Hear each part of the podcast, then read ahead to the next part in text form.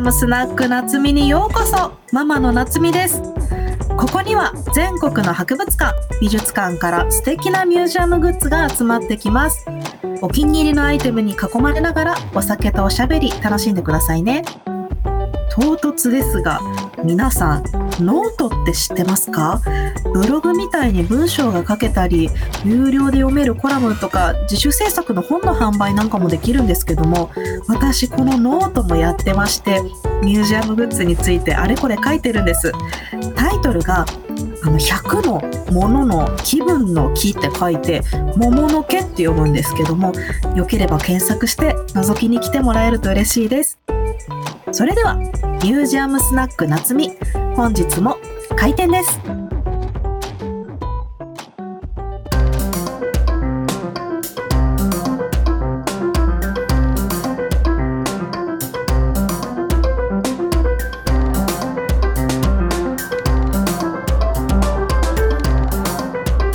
ミュージアムスナック夏美夏美では毎回ママがセレクトしたミュージアムグッズを紹介しています。今日ご紹介するのは、伊勢藩本店の紅。あの、紅、皆さんご存知ですかね？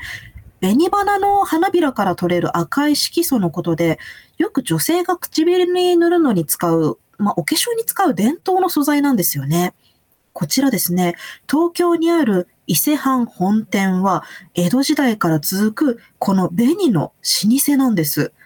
港区には伊勢藩本店が運営していて、紅に関する様々なものを展示している紅ミュージアムというのがあるんです。私も訪ねたことがあるんですけども、こちらですね、紅というものがどのようにして抽出されたり、使えるような形になっていくのかということを紹介していたり、化粧にまつわる歴史が見つけられる？なんかわかるのがすごく面白いんですよね。私たち普段普通に朝急いでメイクして夜メイク落としてということでメイクのことについて向き合うことが多いんですけども、それにも歴史がこんなに詰まってるんだなぁと思うととっても興味深いです。今日はこの後ミュージアムの方がお店に来てくれることになっています。あ、いらっしゃったみたい。こんばんは。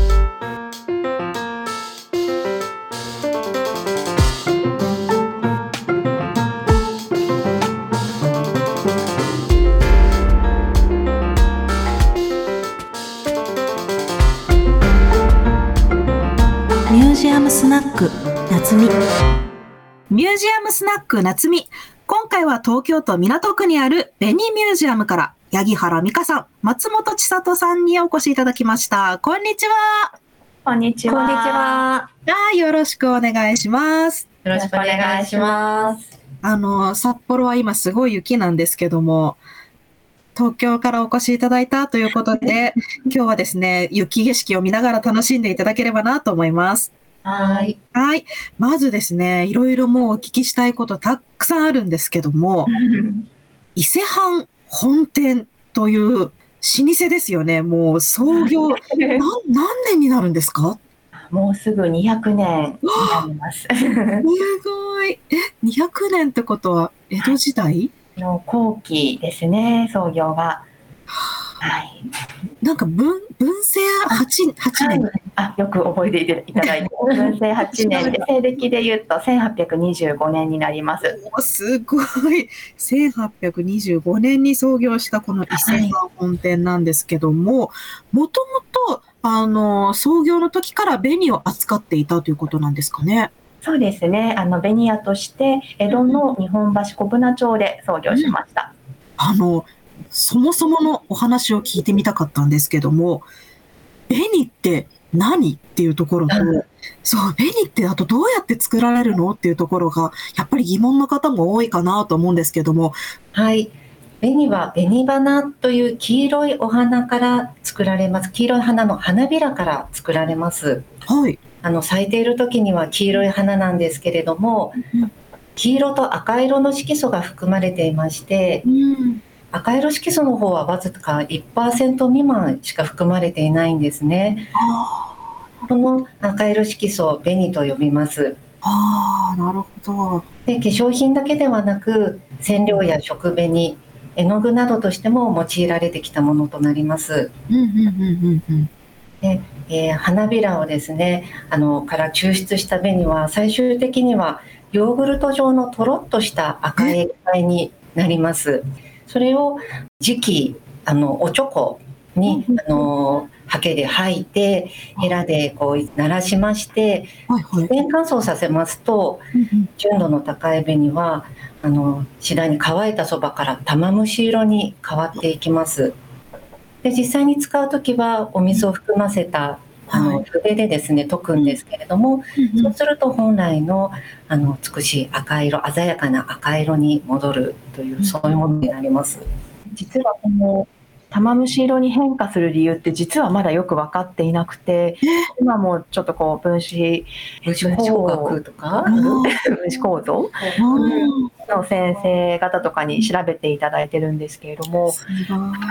まあ、唇に乗ると、まあ、赤色なんですけどその色も実はこう人によって色が変わるんですね。染料なので下地の色を反映するんで唇の色がもともとみんな違うように発色も変わるんです。でその人の紅の色になるっていう特徴がありましてあとはその玉虫色の紅を下唇に何度も何度も塗り重ねると実はその玉虫色を下唇にこう再現できる笹紅っていうお化粧が江戸時代の後期にこう下流界の女性とかを中心に流行ったりしたことがありましてで結構そういう浮世絵で美人画のこう下唇だけが緑色っていうのは残っていてでそういうのを見た当時の庶民の娘さんはそれに憧れて真似をするために下唇にまず黒い墨を塗ってその上から安い赤い紅を刺してその笹紅風お化粧をうんあの真似をしたっていうような話も残っています。なるほど。じゃあその乾燥して玉虫色になった紅を水がついた筆で溶いて唇に塗るともう赤く綺麗な口紅のようになるということなんですね。そうなんです。今も職人2人が、うんあの200年前からの製法を守って一つ一つ手作業でうわ作っております。そのお化粧の習慣っていうものが、いなんかその江戸時代に東京の日本橋のところで創業されたということで、なんかそのお化粧っていうものがみんなも買うような時代になってきたってことなんですかね。そうですね。あの江戸時代の中期頃まではまだあのまあお化粧をしていた女性というのは限られていたんですけれども、あの私どもが創業したあたりのその江戸時代後期になると、はい。こう庶民層にまでお化粧の文化が広がってきて、まあ、そういった需要もあって江戸の中にたくさんベニヤができるようになりましてでそのうちの一軒として創業したような感じになります。なるほど、そうか、当時はたくさんベニヤさんがその時あったんですね。はい。あの紅の色っていうもの自体も何か特別な意味があるんですかね？何か口紅とかみたいに赤くすること自体に何か意味があるものなのかなとかも思いながら。そうですね。赤い色という色自体が、まあ、うん古今東西あの、まあ、太陽の色であったり血の色であったりちょっとこうエネルギーを感じさせる色ということもありまして、はい、こう魔を避ける色で用いられてきたというあのそういった風習がこうありますね。ですのでこう口紅としてあのファッションのためというよりはもともとはこう魔除けだったり厄除けだったりそういった意味合いで用いられ始めたのではないかと考えられています。面白い。あの、ビリミュージアムの中でもお化粧の歴史とか文化っていうことも学ぶとか知ることができるんですよね。そうですね、ベニミュージアムの中ではですね、あの常設展示室があの、はい。あるんですけれども、そちら2つお部屋がありまして、あの1つ目のお部屋では、その紅作りの技ですとか、紅にまつわる習俗をご紹介していまして、2つ目のお部屋で今お話があったような、その日本の化粧の歴史というものをですね、はい、あの幅広くお化粧道具だったり、浮世絵だったり、はい、そういうものを通してご紹介しています。ああ、素敵。私たちね、何気なくなんか化粧って毎日してたり、なんかコスメ特集見てキャッキャと喜んだりしてるんですけども、そういうものにもやっぱり歴史があるんだよねってことを学ぶことができて、遊びに行くといつも楽しいなと 思うんですけども、あれですよね、体験のコーナーもあるんですよね。そうですね。あの展示室の手前にコミュニケーションルームというあのはい。空間がありまして、そこでは実際にその玉虫色の小町紅を解いて、まあ、色の変化を見ていただいたりですとか、ご希望があれば実際に唇に刺す体験もすることができます。はい。意外と男性のお客様もすごく多くて、あの3割ぐらいは毎月男性の方が来てくださってます。れ歴史好きな男性とか、江戸時代のうん。時代小説がお好きな方ですとか、化粧品なんですけど、その種類はこの1種類で、色は勝手にその人に似合う色になってくれるので、ど化粧品なんですが、プレゼントもしやすいんですね。だから結構男性の方が、こう、他とは被らないプレゼントだし、こう、うんちくも一緒に語れるので、プああ、なるほど。レゼントを買いで買いに来てくださったりとかも。若い方からね、はい。ご年配の方まで幅広くあったりします。いいですね。ちょっと素敵なプレゼントだな こちらですね、オリジナルグッズなども多々あると思うんですけれども、そちらもどのようなものがあるかご紹介いただけますでしょうか？ですね。あの、まあ、当館のミュージアムショップでは、こう一番メインのあの商品ではやはりこう小町紅になるんですけれども、あのそれ以外にもまあいくつかこうグッズの紹介をしていまして、あのオリジナルグッズということではですね、あの実はまあ比較的最近できたグッズがありまして、それがですね、あのこのコロナ禍でこう最初の緊急事態宣言が出た2年前のですね臨時休館中にまあ再開した後に向けてですね、こう新しくオリジナルグッズを作ろうと、ちょっとこうスタッフ皆がですね、こう各自こう在宅勤務をしていたんですが、その中でこうオンラインで意見を持ち寄りながら作ったあのオリジナルのステーショナリーがあります。うん。それが非常に可愛いんですよありね。がとうございます。その先ほどおっしゃったときめきとか、キュンキュンっていうものが本当に詰まってるステーショナリーで本当に素敵なんですけども、あれですよね、メモパッドとクリアファイルと、あと付箋ですかね、はい。あるんですよね。その付箋がそのね、紅、紅花のなんか形になってる、あ、大カットの部分をそうで、すよね。はい、ではですね、春以降のイベントがあるんですよね。こちらのご紹介もお願いします。はい、えー2月26日から、えーうん手仕事ギャラリー、赤江災病とともに歩んだ奇跡、福島武山喜寿展を開催します。赤江災病とは基本的に赤一色のみで描かれる九谷焼の絵付け技法の一種なんですね。素敵。でこの赤江災病の第一人者である福島武山氏の記事を記念しまして